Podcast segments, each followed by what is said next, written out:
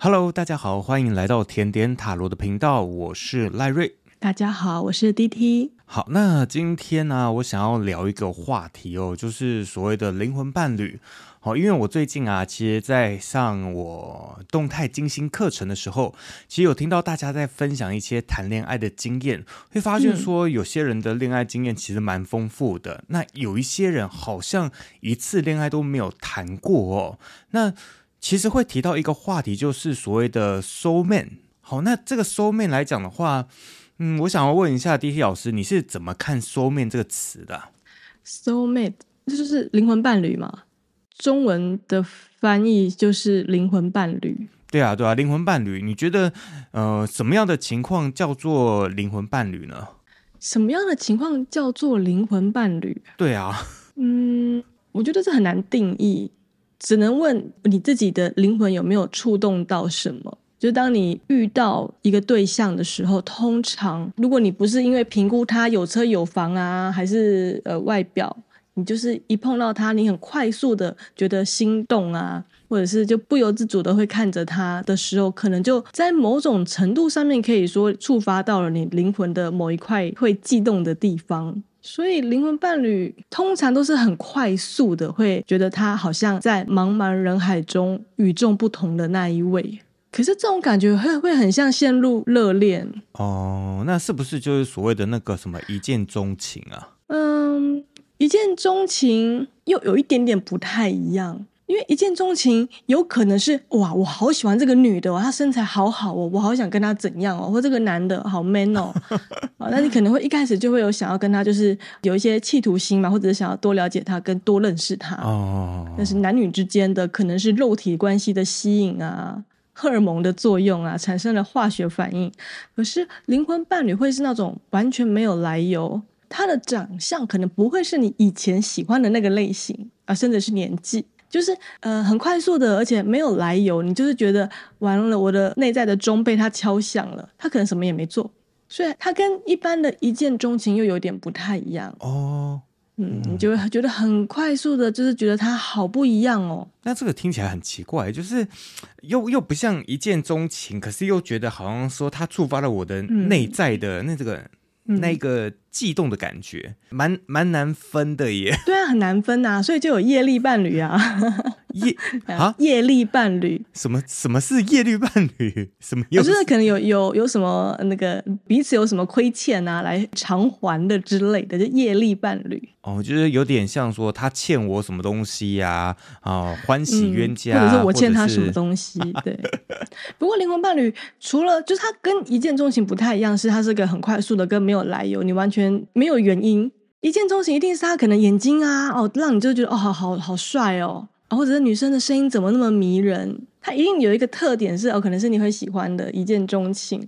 但是灵魂伴侣是那种，他可能会有刚刚我们说的那个条件，可是最终的是你那个内在，你的灵魂被打动了，不是问那个外在条件或者是声音。哦，这样听起来可以知道它的差别。像你刚刚说，就是而且它是非常非常快速，嗯啊、哦，非常非常快速的那种感觉。那如果你的伴侣是那种呃，你的对象可能是你很想要。占有他，你想要紧紧的抓住他，那一个瞬间，那可能也是业力伴侣，就是占有欲充斥着你的内心，那个可能也不太是灵魂伴侣。而且灵魂伴侣通常是我这个两个灵魂有一些课题，彼此要来帮助对方完成这个课题，通常完成这个课题之后就会离开了。所以你说灵魂伴侣会是你的终身伴侣吗？不一定。大部分就是完成了课题，然后离开这样。哇，那这样听起来，我觉得我以前好像遇到的所有的伴侣都叫做业力伴侣。嗯，这个我就不清楚了。嗯，我误会好像蛮多年了，嗯、因为感觉就是有有那种啊、嗯、一点点伤痛啊，然后就是他劈腿啊等等之类的，就不是那种。触动到我内心的感觉，因为一刚开始一定都是说哇，这个人的眼睛看起来真的、嗯、啊，好好看哦，好想跟他在一起哦的那种感觉。因为我之前的谈恋爱的经验啊，大部分都是因为某一些特定的条件有吸引到我，嗯、而不是像你刚才说的，他触动了我的内在。我就说可能晚上啊，不知道为什么，好像就是整夜整夜都想着他，触动我的内心的感觉。就啊，原来原来以前的我都是业力伴侣。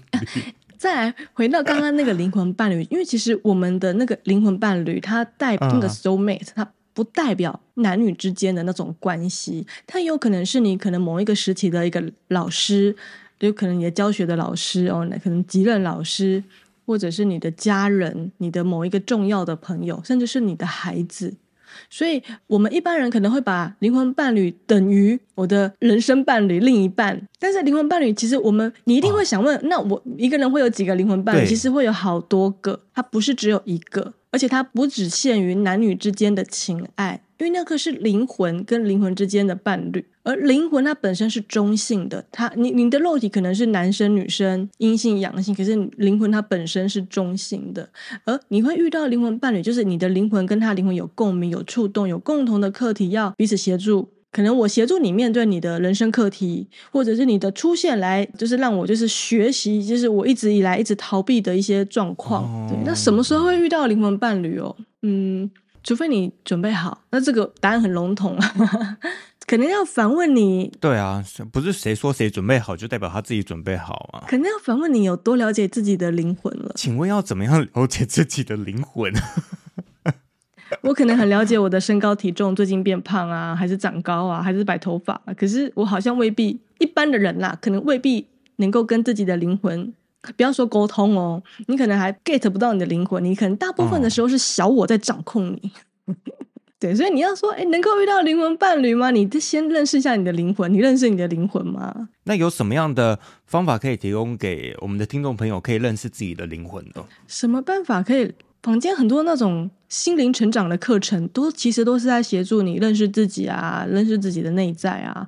呃，如果你就是有真的有认真的进入到那样的境界，你可能会能够跟自己的灵魂，嗯，你可以感觉到自己的灵魂在想什么，嗯，或者是真的可以跟你的灵魂沟通哦。嗯，只是大部分的人其实是跟我们的灵魂离很远，都是小我在主导，所以除非我们准备好接受到那个人的到来，我的内在功课也做到一定的程度了。否则你再怎么着急啊，或者是在就是猜谁是灵魂伴侣啊，都没有用。即便灵魂伴侣来到你的面前，可是你的灵魂还没有准备好，也就擦身而过而已。那这样可以小小许个愿，就是之后可以多一个冥想的音档，是可以认识自己的灵魂伴侣吗？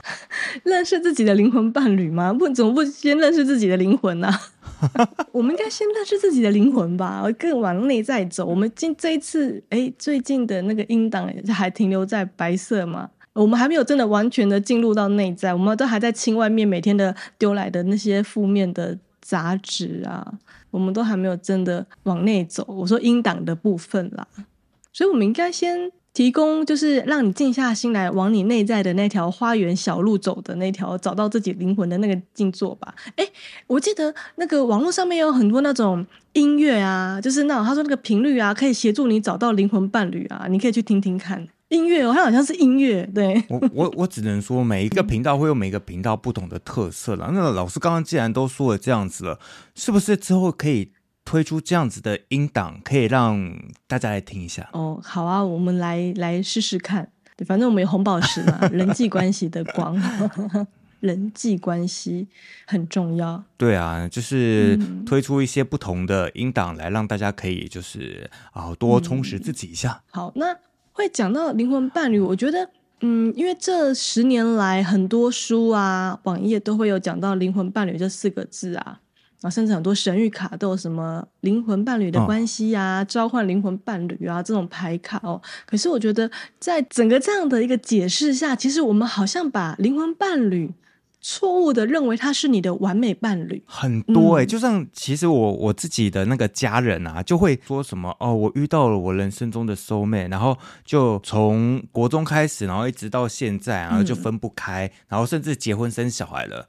然后他就把这样的关心认定为说，这是他的灵魂伴侣。嗯、当然不是说，嗯，有可能真的是啦。可是就会从以前到现在就会听了这个词，嗯、然后就一直觉得说，哦，对，他就是会陪我到、嗯、到老到死到啊、呃、永远的另外一半这样子，就会有这样子的一个观念出现。嗯、所以我觉得永远跟你在一起一辈子的，他可以说是我们的人生伴侣，或者是终身伴侣，他不一定是灵魂伴侣。而且我们好像对灵魂伴侣有一个迷思，是他是一个完美的伴侣，他一定会就是无条件的，就是接受我啊，无条件的陪着我，我们就会觉得他好像就是对的人。但其实老实说，对的人不存在，因为在宇宙哦，因为在对灵魂来说，嗯、没有谁是错的人，这样理解吗？我再重复一次哦。哦对的人他不存在，因为根本没有任何人是错的。哦，可以理解，可以理解。所以今天来到我们面前，不管是你是什么肉体上面的吸引啊、致命吸引力啊什么，或者他到底是不是我的灵魂伴侣，这些，我是建议大家不要特别去分门别类，因为不管是任何角色来到我们面前，其实都有我们就要去学习的课题。如果你跟他有一些共鸣啊，有些悸动啊，有可能有进一步的发展。那可能都是有某些课题在的。那老师，你遇过哪一些灵魂伴侣的关系？嗯，我在十年前其实一直很渴望遇到灵魂伴侣。那个时候很年轻的时候的我，为什么会很想要认识自己的灵魂伴侣？嗯，这个会就提到光的课程。我大概修到初阶二的时候，情绪感受体吧，还是理性，反正到初阶不知道哪个时期，我会一直重复一些梦境。然后那个梦境开始会有慢慢的连贯性，因为我们前面不是都会叫我们做静坐日记呀，或者是你有做梦，你有感觉，你就去做梦境日记。所以那时候我就还蛮乖巧的，我就有去做一些小小的笔记。那我就发现，好像有一个人，我想要去找那个人。但那个时候我还不是很懂所谓的灵魂伴侣是什么，就是有一个很朦胧的影子，然后我们可能曾经发生过什么，然后曾经很开心过，然后就会很想要去找到他。可是其实我不知道他是谁，就慢慢的就是觉得好像有一个人，我得去找到他。哦，还有那那个时候我也发现我的这个成长停滞住。我之前我有提到，这就是我内在的成长停止了。我可以很快速的进入所谓的静坐的状态，可是就会觉得好像卡住了，啊这个卡住没有办法形容，就是停滞中，停止了。然后我的内在一直有一个感觉，它不是一个神跑出来跟你讲话，就是有一个感觉说你要去找这个人啊，你才可以再前进。这个念头、这个想法持续了很久，然后也会有一些梦境。那那时候我有男朋友？这样算精神出轨吗？反正就是有个这样的感受。然后后来我就跟这个内在的感觉有点像是对话，我就跟他说：“那你可以再讲具体一点吗？那我也觉得我卡住了，我也想前进，那可以告诉我一些具体的东西吗？”然后才慢慢的有一些更多的梦啊跟画面，然后才慢慢的看到，我是先看到我跟这个灵魂伴侣的前世的某几段。之后才在现实生活中认出他。那其实这个人早就在我现实生活中认识一段时间了，只是那时候我不是内在卡住嘛，我就一直在感受到那个不同的那个声音跟感觉，说你你要去找他，你要踏出第一步，你才有可能再提升。那个提升不是什么恋爱经验啊，还是什么，就是你内在的那一块，我有发现我卡住了的时候。然后后来就发生了一些很神奇的事情，然后就开始了一段关系。那后来也结束了，大概是这样。哦，那这样真的算是精神出？结论是这样子吗？嗯，哦，嗯，当时也、嗯、其实也是男未婚女未嫁嘛，嗯、年轻的时候。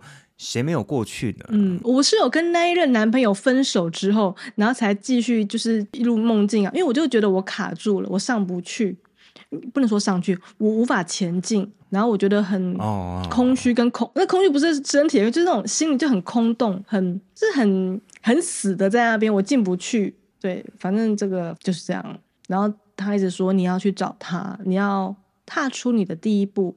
那个声音是这样说，他说以前是他。使尽了全力来找你，但是你们有些遗憾在，没有到不好啦，就是有些遗憾在。那这一世，你试着去找他吧，你主动去吧，就是有一种一个就是感受跟声音在一直在跟我提示。好、呃，那个这个太悬了啦，我们就不讲太多。不过我要表达的是说，后来我做我真的有遇到一个灵魂伴侣，但是。呃，他不是一个我的终身伴侣。那我确实在这个人身上，我学习到非常非常多。我刚前面不是有说吗？因为我觉得我卡住了，我无法前进，然后刚好又有内在有一个感受，那我鼓起我的勇气前进了之后，发生了，哎，我以为因为那个人对我来说是非常遥不可及的人，哦，没有想到我才。踏出了第一步，马上就有一些反馈，然后就很快速的开始聊天什么什么。因为其实对我来说是遥不可及的人一个存在哦。比如说你在一个工作环境，他可能是你很远很远很远很远的长官，你这样可以理解吗？哦、并不是你旁边的男同事啊，或者是隔壁隔壁的什么业业务啊，还是什么财务哦，不是，对，就是很神奇的就发生了。嗯、然后我在。跟这位灵魂伴侣的相处上面，其实我大概知道我们不会在一起那么久，但我可以在他身上学到很多。但是同时，他其实也应该要在我身上学到一些东西。但是这一世的他并没有很这个很很相信这一类的，就比如说光的课程啊，或一些呃静坐冥想。后来有段时间很着急的是，那我要怎么帮他？但那一段时间过了之后就放下了，就是哦，其实我跟他相遇，我并不是要去救他，还是要带他去哪里，而是我要平衡我们在某一世的那一段遗憾而已。然后就那个念头出来了之后就放下了，然后就祝福对方，祝福彼此。诶，我们到现在也是还有在联络的，就是一个很。Peace 的，很 peace 的，就是分开哦，就是等于说把那一段关系，就是好好的在这一次这一辈子把它处理掉了。嗯，我这一部分处理掉了，然后他他那一部分我就不知道了。嗯，我的部分我已经处理完了。而且，嗯，发生很多很奇妙的事情。我不是刚刚有说我梦很多吗？哦。然后原本我就在那个梦里面看那些剧情啊，然后就会觉得，呃，我有些委屈，有一些愤怒，有一些遗憾。但是当我跟这个现世的灵魂伴侣开始有交流之后，那些在梦里面的那些剧情，我刚刚说什么遗憾啊、愤怒啊、恐惧啊，啊，跟担忧啊，因为你跟现世的这个灵魂伴侣开始交流之后。我可以透过这个人的眼光再去看原本的那个剧情，所以我透过了另外一个人的角度看原本那个让我觉得恐惧啊、担忧啊、愤怒的剧情之后，我就解开了那一世我的一些心结，哦、所以我就真的就就前进了啊，没有像之前好像自己都卡住无法前进这样子，所以这是一个蛮神奇的一个。经历啦，嗯，那回到刚刚，我想大家还是很想要看到灵魂伴侣，但我唯一的建议是，你先认识你自己的灵魂，然后第二个是啊，通常你遇到的灵魂伴侣都会让你吐血吐得很夸张哦，他不是你的白马王子跟白雪公主哦，你们内在有一些课题要去处理的。哦，所以我还是建议大家，你要么就许愿，你不要选灵魂伴侣，因为这条路真的不好走。但是走了之后，你会学到很多东西，因为他通常都是来教你放下、放下执着。对，我感觉好像就是会有一个很呕心沥血的啊，或者是很刻骨铭心的一种感觉的样子。可是不是那种，不是那种狗血 剧情哦，不是那种哦，他一直劈腿，然后你只原谅他，然后他一直劈腿，你又再原谅他，不是那种狗血剧情。我说的那个，就是业力啊，我我的那个，那就是业力哦。对，或者是哦，我就是以偷吃为乐，不要让对方发现的那一种，这个也不对啦。其实遇到了大概就会知道那种触动的感觉啦。嗯、对，那其实我们外人讲是真的很难讲说啊、呃，一定是哪一种方面的，嗯、因为每个人灵魂伴侣也都是不一样的状态来去做一个相遇啊。呃，因为每个人的路都很独特啊，每个人的课题都很独特，所以不可能。呃，我的经验是这样，然后大家的经验应该就都一样。哦，绝对不是的。当然，你期待跟灵魂伴侣碰触啊，或碰撞哦，这是一个很浪漫的想法。但是我在想的应该是，我们应该要不管经历了几次爱情啊，或感情关系，应该是越来越成熟才对。你可能在你的前几任，你可能有一些个性上面的盲点，或者是不够为对方着想啊，等等的。对，那你是不是透过一任又一任的伴侣，自己有所成长？那慢慢的，你才会遇到那一个你觉得是对的人。但是我们刚刚有说嘛，没有谁是对的，哦、因为没有谁是错的，大家都是对的。对，因为就是像我们前几集的塔罗牌有说嘛，嗯、每一件事情发生其实都有意义存在，嗯、哦，不会说啊东西凭空出现在那边，嗯、然后一点意义都没有。不会有这件事情发生。对，你刚刚说的每件事情都有意义，包含很多关系里的冲突，包含背叛，其实都是在考验我们的信心啊。有的人真的就是业力伴侣，就是、嗯、就是来让你尝尝一下背叛的，对啊。我相信也是这样子。嗯啊，那不知道到底什么时候会是一个头？一个人到底会有几个业力伴侣，又有几个灵魂伴侣？好苦恼。我觉得，与其啊去去算哦，我有几个业力伴侣啊，灵魂伴侣，那不如先做好自己的功课。如果你够成熟，你可以带领你的伴侣一起前进哦。那如果他真的不想跟你前进，你也会尊重他的想法，让他走，你不会过度的掌控。我以前曾经就是有跟一两个人，真的是不知道为什么啦，就是很想要跟他在一起，嗯、可是。在一起了之后，大概是迷恋，对，就是一刚开始真的是很迷恋对方那种感觉，也真的不能算是外表还是什么之类的，嗯、因为到了一年之后，好像好像该经历的东西、该发生的事情都发生了。突然某一天，我就觉得 突然醒来了，是吗？对，然后我就会有一个莫名其妙的疑问，我那个疑问就会是说，嗯。我为什么跟这个人在一起啊？我当时跟这个人在一起的目的到底是什么？就、嗯、好像发现，其实好像真的没有太大的啊、呃，喜欢他的哪一个点啊，哪一个啊？可能你说的眼睛、鼻子、嘴巴，就单纯是针对这个人有感觉。可是就变成好像就真的跟他在一起一段时间，好，可能出去啊，然后发生了一些什么很刻骨铭心的事情。然后久了之后，嗯、那个感觉就断掉了，就哦，所以这个就有可能类似我一小段时间的灵魂伴侣，有可能对啊，因为在他身上其实也学到蛮多东西的啦，嗯、这倒是真的。如果我们每一个人去稍微反思一下前几段，如果你真的有发现，哎，他其实你在他身上学到了一些东西，我透过这一段关系你学到了一些东西，那其实他也算是你的灵魂伴侣的一种，只是那个可能灵魂跟灵魂之间的羁绊的程度没有那么的。纠结，然后或者是呃，可能只是 C 级的灵魂伴侣，不是 A 级的，不是 SR 级的，对，还还有等级之分就对了，羁绊羁绊程度啦，啊，羁绊程度。我突然想到有一句话，我觉得很有道理，就是那句话是这样的哦，我念给你们听，我忘记是哪本书里面的，他说。宇宙只负责把对的人放到你面前，嗯，并不负责这个对的人要让你好爱好喜欢，呃，所以你可能在前面有一段激情的这个迷恋之后，开始相处之后就一一地鸡毛哦，啊，相爱容易相处难嘛，对不对？对，这一句话突然就是蛮有感触的，嗯、真的真的就是这样子，然后就变成是说，你真的一定要认识你自己啊，不然。对的人放在你面前，其实你也看不出来。哎，对，他就经过而已。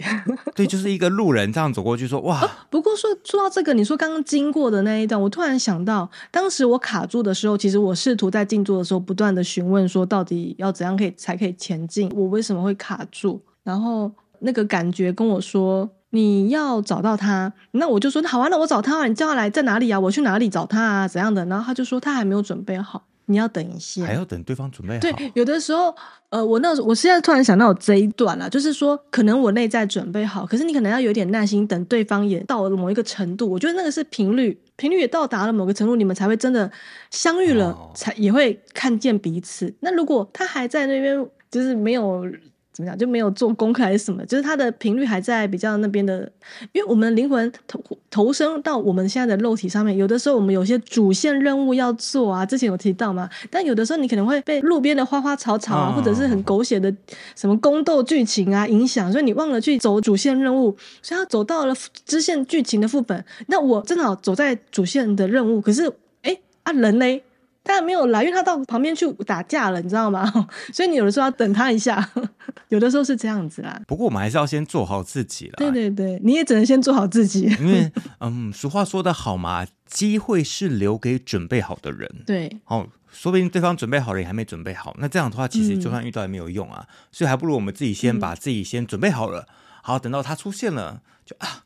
我就凑上去这样子，然后两个就开始一段 纠葛。哦，所以还是练习用成熟的态度去看待感情，不要有那种灵魂伴侣，我死都要跟他在一起，或者他就是我的完美的情人，绝对没有那个没有那个东西。好的爱情是你透过这个人看见全世界，那些比较很局限的爱情是你为了这个人放弃了全世界啊，哦、对吧？所以我们应该要问的是：哎，我如果你真的遇到了一个对象或一段关系，嗯、不管这个关系是对你来说是好的或不好的，你可能要问自己说：OK，我可以从这段关系中学到我的什么东西呢？我再说一次啊、哦。我可以从这段关系中学习到关于我的什么东西呢？那这样好不好？嗯，老师，我们来抽塔罗牌。现在抽塔罗牌吗？我们来抽个牌，不管是塔罗牌是神谕卡。嗯、对啊，我们来抽牌，然后专属于我们频道的哦、呃、听众，然后看一下是说哦、呃，我们的主题要定什么？嘿，我最近会遇到哪一种类型的灵魂伴侣吗？哦、呃，最近会遇到哪一种类型的灵魂伴侣？对对对对对，好啊，我先抽三张，给我们甜点塔罗的听众。对，我们就以 A B C、哦、A B C 好。对，我们就是先以 A B C 来去做一个选择，然后会由就是我们的 D T 老师抽出来。然后让我赖瑞 来形容一下那个牌的样子。Oh. 好，那大家就是听我形容哦。那到时候啊，就是看一下你们要选择的是 A、oh, B 还是 C，然后再由 D 老师来把那个答案来跟大家讲。哎，那你要好好的形容哎。我相信我应该是没有问题的啦。好，那我我现在抽三张哦。好，我刚刚的那个题目是近期我会遇到哪一种类型的灵魂伴侣，所以我们就只讲这个类型，这个人的特征类型或性格嘛。对，好，那我先抽第一张、嗯、A、B、C，有一共有三个选项。我们现在抽。老师，你是用哪一副牌啊？我用的是奥秘时刻，也蛮符合现在的这个问题哦。什么类型？好奥秘哦！好，我抽了三张哦，A、B、C。那我们请赖瑞来稍微描述一下牌的这个样子，好不好？这个是 A，赖瑞有看到吗？好。嗯，我看到 A 的牌来讲的话，其实我感觉到的是一个穿着红色衣服的女人，那她跪坐在一个湖面上，然后它的背景啊是有很多树的森林。好，那他手啊有抱着一个像圣杯盆子一样的金边的这种花瓶。好，从圣杯盆子里面来讲的话，飞出非常多个金色的蝴蝶。这个是我对。A 牌的一个描述，好的，A 牌的你描述。那接下来是 B 的牌卡哦，来 B 这一张看得到吗？B 好，B 的牌卡来讲的话，嗯，是一个很像嗯福尔摩斯的一个侦探哦，他也是披着红袍的样子，那手上拿着一个放大镜，然后哦，他的眼睛啊去注视的那个放大镜，那。他旁边有一个很像大嘴鸟的样子的一个形状，那它的背景来讲的话，其实蛮像是《爱丽丝梦游仙境》的一些哦很大的植物啊，哦，它像是一个缩小版的人，然后在观察周围的一个物体的感觉。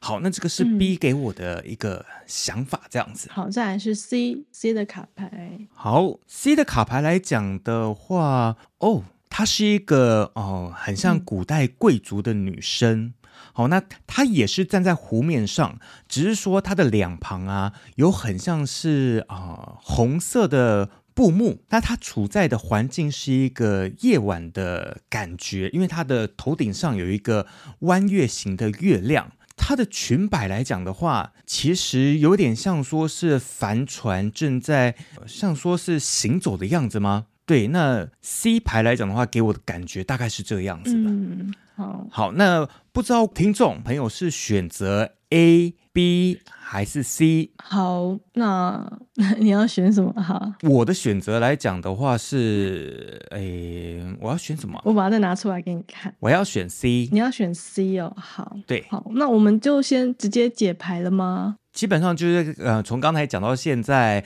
时间也差不多，那我们就先从 A 开始吧。好，我们就快速的解牌哦。选到 A 牌卡的朋友，你近期会遇到的灵魂伴侣的类型，会是那种充满爱的，就是他会对你倾注所有的热情。我看这张牌，我是觉得他会把他所有感情上面的能量都倒给你。嗯，你可能会得到非常热情的，但是又不会让你太招架不住的那一种。